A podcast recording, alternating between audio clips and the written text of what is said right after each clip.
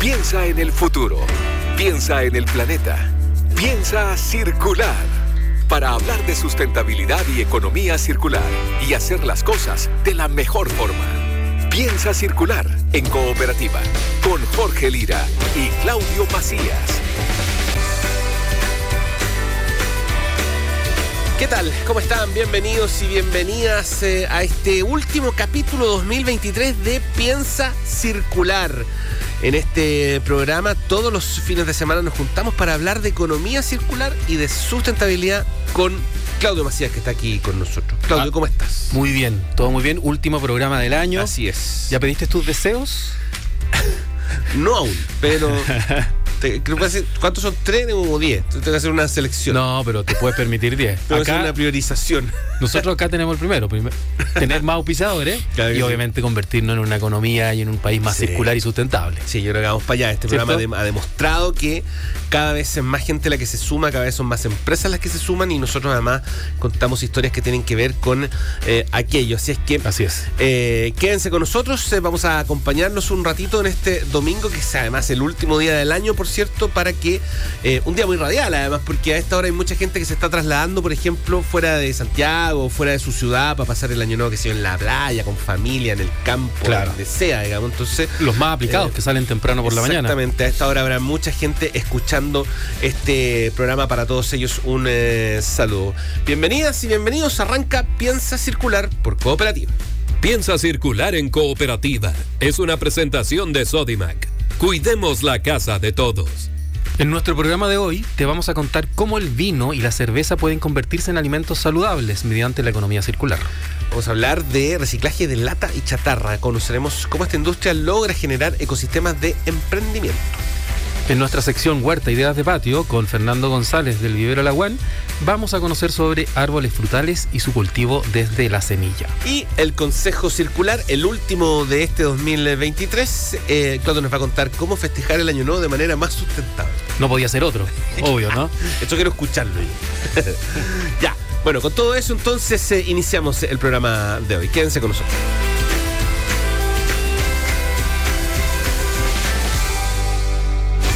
Hablando de sustentabilidad y economía. Piensa circular en cooperativa.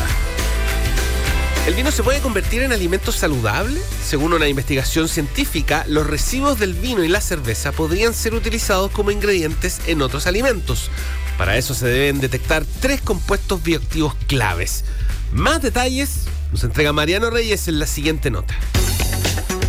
La generación de ingredientes saludables para alimentos cada vez se hace una misión más prioritaria. ¿Por qué este interés? Bueno, por la alta prevalencia de enfermedades cardiovasculares, la diabetes o el sobrepeso. Esas enfermedades han abierto la necesidad de estudiar alternativas para la obtención de ingredientes saludables desde distintas fuentes. Así es como nace el denominado Estudio Multidisciplinario de Procesamiento Tecnológico para mejorar las propiedades funcionales y saludables del bagazo de vino y cerveza en la región de Valparaíso, que en resumen utilizan desechos del vino y la cerveza para crear nuevos ingredientes. Esos desechos se llaman bagazo en la cerveza y pomasa en el vino. La investigadora del Centro Regional de Estudios de Alimentos Saludables de la Católica de Valparaíso, Carmen Soto, explicó cuál es el uso de estos productos.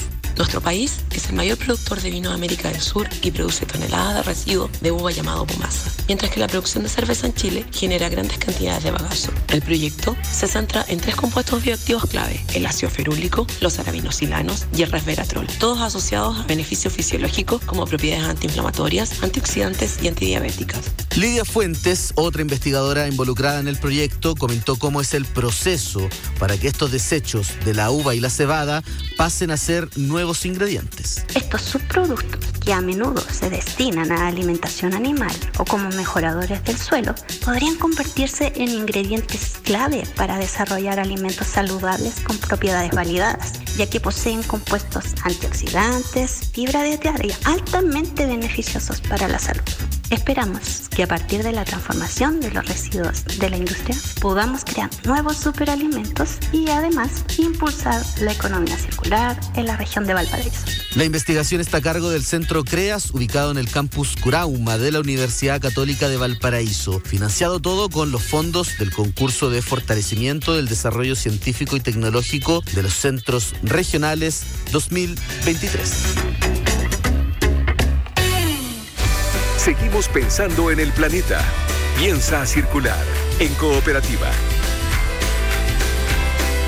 La industria del reciclaje permite formar un ecosistema de empresas y emprendimientos vinculados con la economía circular.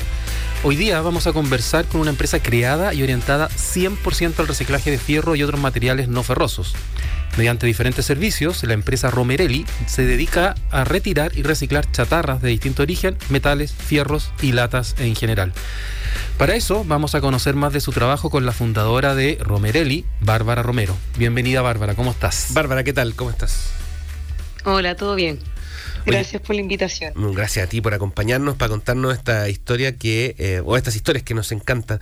A ver, cuéntame, eh, hablemos un poquito del origen de Romerelli. ¿Cómo fue el inicio de esta empresa? ¿En qué tiempo? ¿Y qué es lo que eh, siempre hay algo que mueve a las personas a ir hacia alguna dirección? ¿Qué, qué los lleva a ustedes a convertirse en, en una empresa de este tipo? Bueno, acá la fundó en verdad mi padre, la empresa, hace más de 30 años. Esto fue como en 1984. Él se vio complicado como de trabajo. Y cuando empezó a buscar qué hacer, como él era ingeniero metalúrgico, se dio cuenta que eh, empresas como de fundiciones eh, tenían sus desechos, otras fundiciones lo usaban para otro tipo de proceso. Entonces así fue captando, en pocas palabras, sacando el material que desechaban unas y utilizarla en otras fundaciones. Que fundiciones, dije fundaciones, fundiciones. ¿Mm? Y ahí fue donde él empezó a preocuparse de como el medio ambiente. Ya en mil, como el 2002 empezó a certificarse. Encontró que era importante certificarse con el Ministerio de Medio Ambiente y Salud. Entonces ahí fue a poco, como reciclando, aportándole a las fundiciones materia prima y ahí fue creciendo Romeril, las palabras, y de a poco se fue comprando su camión, iba arrendando sectores, estuvo en, primero ya en la zona de Santiago Centro y después ya acá para Estación Central, donde realmente la gente, el reciclador base es el principal proveedor de, la cadena. ¿Cuánta gente trabaja en Romerelli hoy? 60 personas. Ya. Y ustedes nacieron, como cuentas, Bárbara, en el año 84, cuando todavía el concepto de economía circular ni siquiera estaba en, los papeles. ¿Cómo es que se han reconvertido ustedes, que están haciendo reciclaje desde la década del 80 hasta hoy, que obviamente lo fueron envolviendo su actividad económica en el concepto de economía circular, de reciclaje, de recuperación, y, cómo ha sido ese camino de darse cuenta de que lo que estaban haciendo hace 30 años hoy día tiene un concepto mucho más valorizable para la sociedad. Sí, bueno, yo, esto partió, bueno, por necesidad, generalmente las cosas parten por necesidad de, de poder subsistir y de ingeniarse cosas. Entonces, a medida que iba pasando el tiempo, obviamente se dio cuenta que necesitábamos diferentes procesos. Para poder tener un mejor reciclaje, en pocas palabras, de fierro, se necesitaba maquinaria, se necesitaba un, patio, se necesitaba más gente. Entonces, a medida que iba pasando el tiempo, también uno al principio no pensaba que esto era como tan importante, porque como era una necesidad más que nada alimenticia al principio o de trabajo, ya con el tiempo uno se empieza a dar cuenta que sí, pues, que al final era un tipo de reciclaje y de economía circular. Piensa que el fierro es el único material que se puede reciclar infinitamente. Así tiene vida eterna, lo podéis quemar, se puede enfriar y no se pierde su calidad. Más allá hay otros materiales que se reciclan, pero no sé, pues el cartón se quema, hasta ahí queda. El plástico tiene un proceso de hasta cuatro días útiles. Entonces acá la suerte del material ferroso que tiene un, o de la chatarra en general, que tiene una vida útil infinita. Y con el tiempo se empezó a dar cuenta que, bueno, era bueno para el medio ambiente. Oye, Bárbara, sí, estamos conversando con Bárbara Romero. Ella es eh, em, una de las eh, eh, fundadoras, en este caso, de Romerelli, o de la familia que funda Romerelli hace ya casi 30 años, o sea, más de 30 años. Bárbara, ¿Cómo ha sido el proceso de adaptación respecto de los procesos? Porque me imagino que en el año 84, 85 el proceso era distinto a lo que hoy exige la ley, la norma respecto de, em, eh, no sé, la, generación de, qué sé yo, de, de, residuos, de contaminación, eh, eh, etcétera. ¿Cómo ha sido esa adaptación en el tiempo? Eh, mira, no ha sido fácil, porque hoy en día material tiene que venir limpio, en pocas palabras, menor dimensión, más densidad el proceso no sé si es tan difícil en cuanto a hacerlo. Se necesita más mano de obra, más maquinaria. Sí es difícil como enseñarle a la gente, tal como reciclar, que no se puede botar cualquier cosa, que hay que separar la tapa, por decirte, la tapa del envase, que el plástico va a un lado, que el cartón va al otro, que la goma sí sirve. Ese es como lo más difícil, como educar a la gente que las cosas para poder reciclarlas y que sirva y para poder darle una vía útil, tienen que venir separadas. Y hasta el día de hoy, porque las máquinas hacen un proceso, pero no te hacen el proceso entero a menos que tengáis una super máquina que te hace todo. Entonces creo que esa es la parte más difícil, educar a la gente, que la gente que está acostumbrada a entregar las cosas bien mezcladas, no se enojen porque no se las vaya a recibir o porque haga una limpieza previa. Lo otro ya es como maquinaria, eh, tratar de tener el material más segregado, en pocas palabras. Pero el proceso, en pocas palabras, no sé si es decir, es el mismo, pero siempre se ha, tratado de, antes se entregaba en volúmenes, no sé si volúmenes, pero en dimensiones más grandes, y hoy día se pide que sea más pequeño para que vaya directo al horno. Claro. ¿Y cómo funcionan en ese sentido ustedes? ¿Cómo operan sus redes de trabajo? Es decir, por un lado tienen recicladores de base eh, que van recolectando los distintos barrios y les llevan el material a ustedes, pero por otro lado ustedes también trabajan con empresas donde ustedes van y retiran sus residuos eh, ferrosos, ¿cierto? Entonces, explícanos cómo, para que la gente que nos está escuchando pueda saber si tiene posibilidad de enviarle sus residuos ferrosos y no ferrosos a, a, la empresa de ustedes, o tiene que hacerlo a través de un reciclador o de una empresa etcétera. Cuéntanos. No, acá se hace, tenemos de todo, desde el material base que es, puede ser tuyo, cualquiera, y también nos entregan empresas o retiramos de empresas y también los gestores que hoy en día están muy en boga. Hoy está mucho gestor que hace el proceso de limpiar una empresa y ellos mismos nos entregan a nosotros. Nosotros lo que hacemos acá es segregamos el material según su calidad o su especificación de ahí se, se separa, se procesa y queda cortado, compactado para poder darle a nosotros nueva vida útil como materia prima. ¿Reciclan latas de aluminio, las latas típicas de bebida? Sí, sí, la lata típica de bebida se recicla harto, también el fierro de construcción. Es así que una economía circular bien cerrada, en pocas palabras. Acá en Chile nosotros compramos la lata de bebida como reciclaje, la mandamos a una fundición en Brasil, que es la misma que le genera la materia prima a la empresa que hace las latas acá y que las manda para Chile. Entonces, pocas palabras, a ellos les llega casi un 20, un 30% de las latas que envían a Chile para ser consumidas a su reciclaje. Así que nos queda mucho por, por juntar todavía. La lata de vía es un material que aún le queda acá en Chile. Que pues harto en realidad, se consume harto. Oye, hablábamos de ecosistema. Pues, se, consume, pero también se, se recicla poco. Se recicla solo el 30% de lo que ellos mandan. Y además nos contaba, y también en una entrevista pasada, que el proceso de fabricación se hace en Brasil. Entonces envían las latas. Pues. ¿Te acuerdas con la empresa de Ball, de Ball Corporation? Eh, ¿Qué nos falta para que tener una fábrica, así como se está creando una fábrica para Tetra Pak? También las empresas de embotelladoras están creando fábricas de plástico para reciclar plástico PET. ¿Qué nos falta en Chile para tener una fábrica que fabrique eh, a partir de las latas recicladas de aluminio? Sí, sí que nos falta. Yo creo que nos falta capital, nos falta ser un poco más grande, tener más gente. Si lo que se consume acá en lata es bastante. Entonces yo creo que si no todavía no está la capacidad entera para reciclar, no sé si está para producir. Okay. ¿Mm? Oye, sí, bueno, hablábamos de ecosistema eh, y me gustaría saber cómo es que em, porque una empresa de este tipo genera una relación importante en el entorno.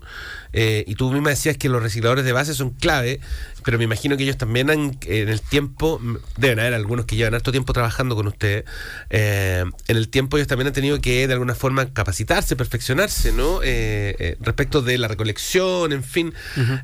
¿Cómo es que eso, no sé si han hecho eso, digamos, o, cómo es esa relación con los recicladores de base? Sí, no se le enseña, se le enseña el tipo de material que hay, por decirte, hay un fierro construcción que es un poco más pesado, más denso, hay una lata, no sé, pues de auto o la lata de atún, que es un material mucho más liviano, eh, un material corto es, mucho más barato. Entonces, pocas palabras, cambia en relación al tipo de material. Perfecto. A futuro, ¿cuáles son los planes de Romerelli, Bárbara? Bueno, la idea es seguir creciendo, poder instalarnos en otras regiones, más que nada para evitar la huella de carbono. Hoy en día se gasta mucho en movimiento de un trayecto que, la gente de repente no considera. Entonces, bueno, hoy día estamos ubicados en la zona central y en la zona sur de Chile. Tenemos cinco sucursales y pretendemos seguir creciendo, ya sea para la zona norte y más al sur. Eso, em, ¿de qué depende eh, eso? Porque en el norte se entiende que hay bastante consumo, digamos, eh, en general de, eh, de, de, diversos elementos, y específicamente de lata, en fin, por, por cuestiones industriales, etcétera. ¿De qué depende que se expandan al resto del país? ¿O más, más a más lugares? A más lugares. Bueno, del capital, de que salgan los permisos, así para poder instalarse es súper importante hoy en día, sobre todo, a lo mejor hace 10 años atrás no era significativo, pero sí tener certificaciones medioambientales y poder seguirse con la ley REP que hoy en día está tan en boga. Hoy en día está la ley REP que te exige hacerte cargo de, tus residuos. Entonces, es importante estar certificado para poder cumplir con la norma y por crecer. Ya, pues eh, interesante la conversación con eh, Bárbara Romero.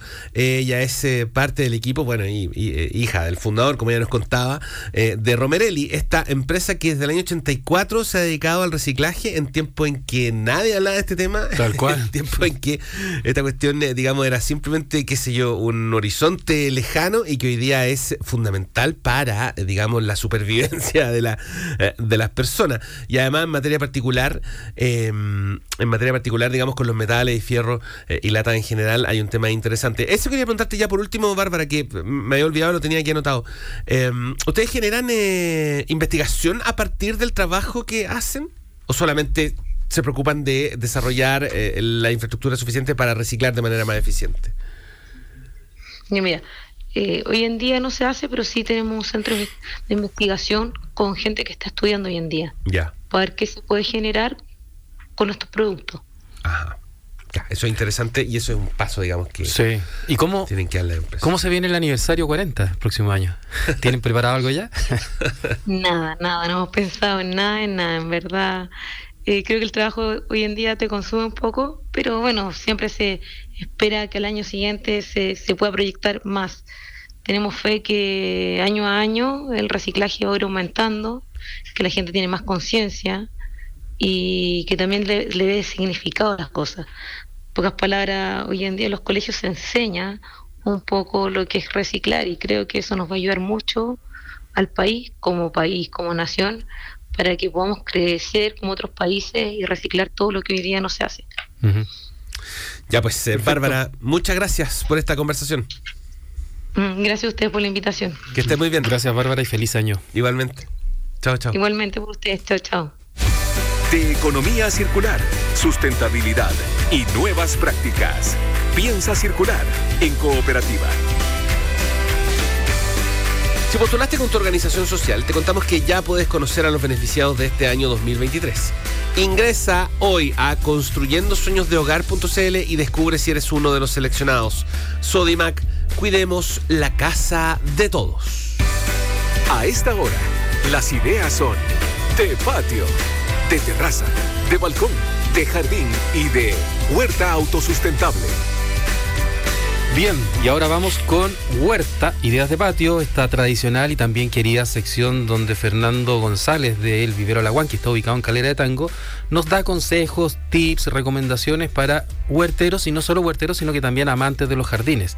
Hoy día vamos a conocer sobre árboles frutales y su cultivo desde la semilla. ¿Qué tal? ¿Cómo están? Hoy día les voy a hablar sobre frutales desde semilla. ¿Qué significa esto?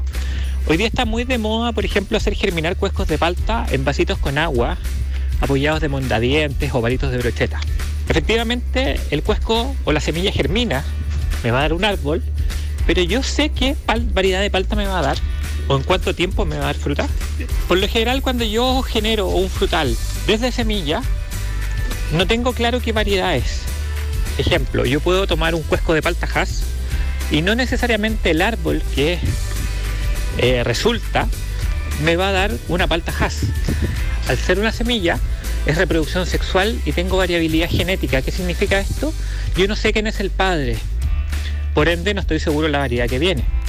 Por otro lado, al ser de semilla, el tiempo de maduración es más largo. Y eso significa, o el periodo juvenil, y eso significa que yo puedo tener fruta al sexto, al octavo, al décimo año. Em, de manera tal de que si yo no tengo el problema de querer una fruta en específico o tener que esperar mucho tiempo para que me dé la fruta, está súper bien, va a ser un árbol bonito y todo lo demás.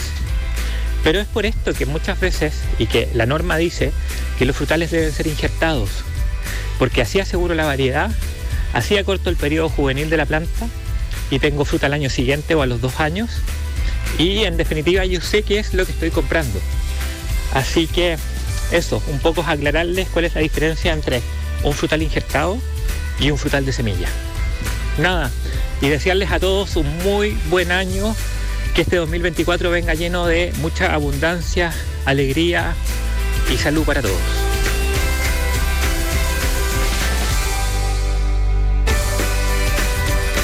Para hacer de este mundo algo más circular. Consejo Circular. Bien, vamos llegando al final de este último pienso circular del 2023. Em, pero vamos a seguir en 2024, por cierto. Pero antes no podemos cerrar sin el último, además, eh, consejo circular. Claudio Macías todas las semanas nos enseña a eh, mirar la vida de otra forma, básicamente, porque esto es eh, un cambio, es un cambio de mirada. Esto de, digamos, incorporar el concepto de la sustentabilidad a la vida de uno tiene que ver con efectivamente un cambio de mirada, un cambio cultural interno y familiar, en fin, respecto de ciertas cosas. Bueno, ¿ustedes se imaginan que se puede festejar el año nuevo de manera sustentable? Claudio les va a contar a continuación. Y de eso se trata también el nombre del programa, Piensa Circular. Ese cambio de mirada tiene que nacer desde mirar la vida, la vida diaria, de una manera distinta. En la semana pasada dimos varios consejos de eh, relacionados con la Navidad y cómo eh, hacer regalos o en los envoltorios de los regalos y la celebración de una manera más sustentable. Esta vez vamos con la celebración de fin de año. Siempre tenemos fiestas y cena en sí misma y ahí valen siempre las mismas recomendaciones que damos para el 18 de septiembre, para Navidad, para, todas las para todos los festejos, que tiene que ver con evitemos el uso de utensilios y vasos plásticos, al menos los que sean de un solo uso. Eh, prefiramos material reutilizable, preferencia botellas de vidrio, retornables. Y ahí el primer consejo es destinemos un lugar específico en nuestra casa para cuando tengamos esta celebración con la familia, con amigos, con todo, para que también la gente que asista a tu fiesta pueda también participar de esta manera de, eh, de manera más circular. Podemos colocar recipientes, eh, bolsas grandes, donde los mismos invitados vayan destinando eh, las botellas de vidrio, eh, los, los residuos orgánicos, las botellas de plástico, con tal de tener un pequeño punto limpio hogareño en nuestra casa y así no solo educamos a nuestros invitados y comensales, sino también se nos hace mucho más sencilla la tarea de al otro día y al día siguiente poder llevar estos residuos a un punto limpio. Sí, vale mucho la pena eh, eh, eh, comenzar a, como dice Claudio, a, digamos, em, sembrar. Exactamente. Meterte en la dinámica. Exacto. ¿ah? Esto, esto de la circularidad efectivamente tiene que ver con eso, con, con esta dinámica de qué es lo que nos sirve, qué es lo que no nos sirve, qué es lo que va para tal o cual lugar. Y eso con un par de meses de acostumbramiento después ya se va, digamos, tubo y se convierte en una, en una especie de, qué sé yo, costumbre. Y tengo un imperdible. A ver. El confeti. Muy bien. El confeti usualmente es de papel o de plástico, eh, que es muy difícil de reciclar, se transforma en basura, a veces queda ahí dando vueltas, le hacemos la pega más difícil a quien tiene que después barrer todos estos confetis que quedan repartidos por la casa y el patio. Entonces podemos hacer uno que es un poco más ecológico, ¿ya? Con una perforadora, el típico eh, artículo escolar donde usamos para perforar Sí, las sí, sí. hojas de papel, podemos eh, emplear hojas de nuestro jardín, por ejemplo, de los nísperos, de los gomeros, que son muy frondosos y empiezan a, tener un- una gran cantidad de hojas, y podemos hacer confeti basado en estas hojas verdes, que además es muy lindo y después es totalmente orgánico. Lo mismo con las hojas secas, que también se pueden Claro. mezclar y hacemos un confeti ecológico verde y totalmente sustentable. Y si la fiesta en el patio, mucho mejor. Mira, y te queda sembrado ahí el, Mucho mejor. el ya pues. eh, con eso cerramos este Piensa Circular de- del 2000, el último, del 2023, el último de este año. Vamos a seguir adelante, por cierto, con esta cruzada que es eh, la economía circular. Eh, ustedes pueden eh, eh, buscar programas anteriores en Spotify y también en nuestra cuenta de Instagram, ¿no? Así es, arroba piensa circular. Ya. Claudio, que disfrutes con tu familia esta noche. Igualmente, tú también, Jorge. Nos veremos la próxima semana. Que estén muy El bien. próximo año. El próximo año, tal cual. Cuídense mucho. Chao, chao. Adiós. Fueron los temas de sustentabilidad y economía circular que hacen girar el planeta. Piensa circular. Fue una presentación de Sodimac. Cuidemos la casa de todos.